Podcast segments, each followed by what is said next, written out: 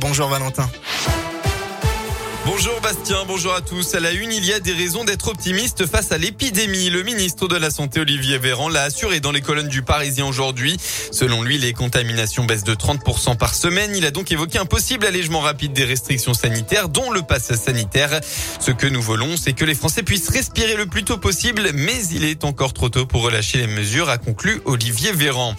Dans le Rhône, il reste toujours introuvable. Un homme de 77 ans n'a plus donné signe de vie depuis jeudi dernier. Atteint de la maladie d'Alzheimer, Gérard Champal était parti se promener à Saint-Romain au Mont d'Or et reste introuvable depuis.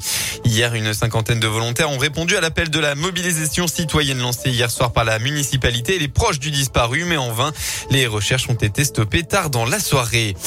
Côté politique, c'est aujourd'hui le début de la primaire écologiste. Annonce des résultats du premier tour des 122 000 votants cet après-midi. On le rappelle, cinq prétendants sont en lice avec entre autres l'eurodéputé Yannick Jadot ou encore le maire de Grenoble, Éric Piolle.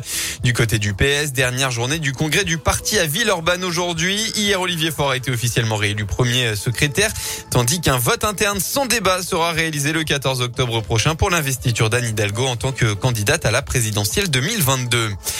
Eux ont regagné la Terre hier soir. Les quatre premiers touristes spatiaux de SpaceX sont donc passés trois jours dans l'espace. La première mission orbitale de l'histoire sans aucun astronaute professionnel à bord a donc été un succès total. Les quatre novices ont voyagé jusqu'à 590 km d'altitude. Les sports en football, l'OL face au génie. Les Lyonnais sont en pleine forme. Ils restent sur une série de trois victoires à Nantes contre Strasbourg et aux Rangers ce jeudi. Et ils jouent de mieux en mieux. Mais attention, ce soir, l'OL euh, va jouer euh, son match le plus difficile de la saison au Parc des Princes face au PSG c'est Stars. Et notamment le meilleur joueur du championnat de France, l'Argentin Lionel Messi, qu'on n'a pas besoin de présenter.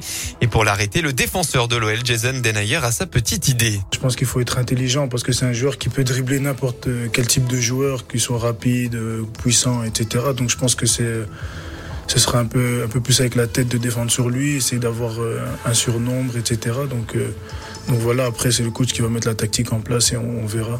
PSGOL, coup d'envoi à 20h45. Ce sera son Thiago Mendes, Léo Desbois, ni Moussa Dembélé, blessé et forfait tous les trois. En revanche, Kylian Mbappé est lui dans le groupe parisien sans aucune certitude sur son état de forme. On passe à la météo. Eh bien, c'était le déluge cette nuit dans le Rhône. La perturbation est arrivée vers 22h30 hier avec de grosses pluies, beaucoup de vent et quelques orages. Ce matin, une accalmie est prévue dans le département avec encore quelques petites averses localisées. Et malheureusement, ça devrait empirer cet après-midi. Oui, la pluie va faire son retour avec même des rafales de vent dans l'ouest rhodanien. Côté Mercure, ça baisse fort. Vous aurez au maximum de la journée entre 15 et 19 degrés.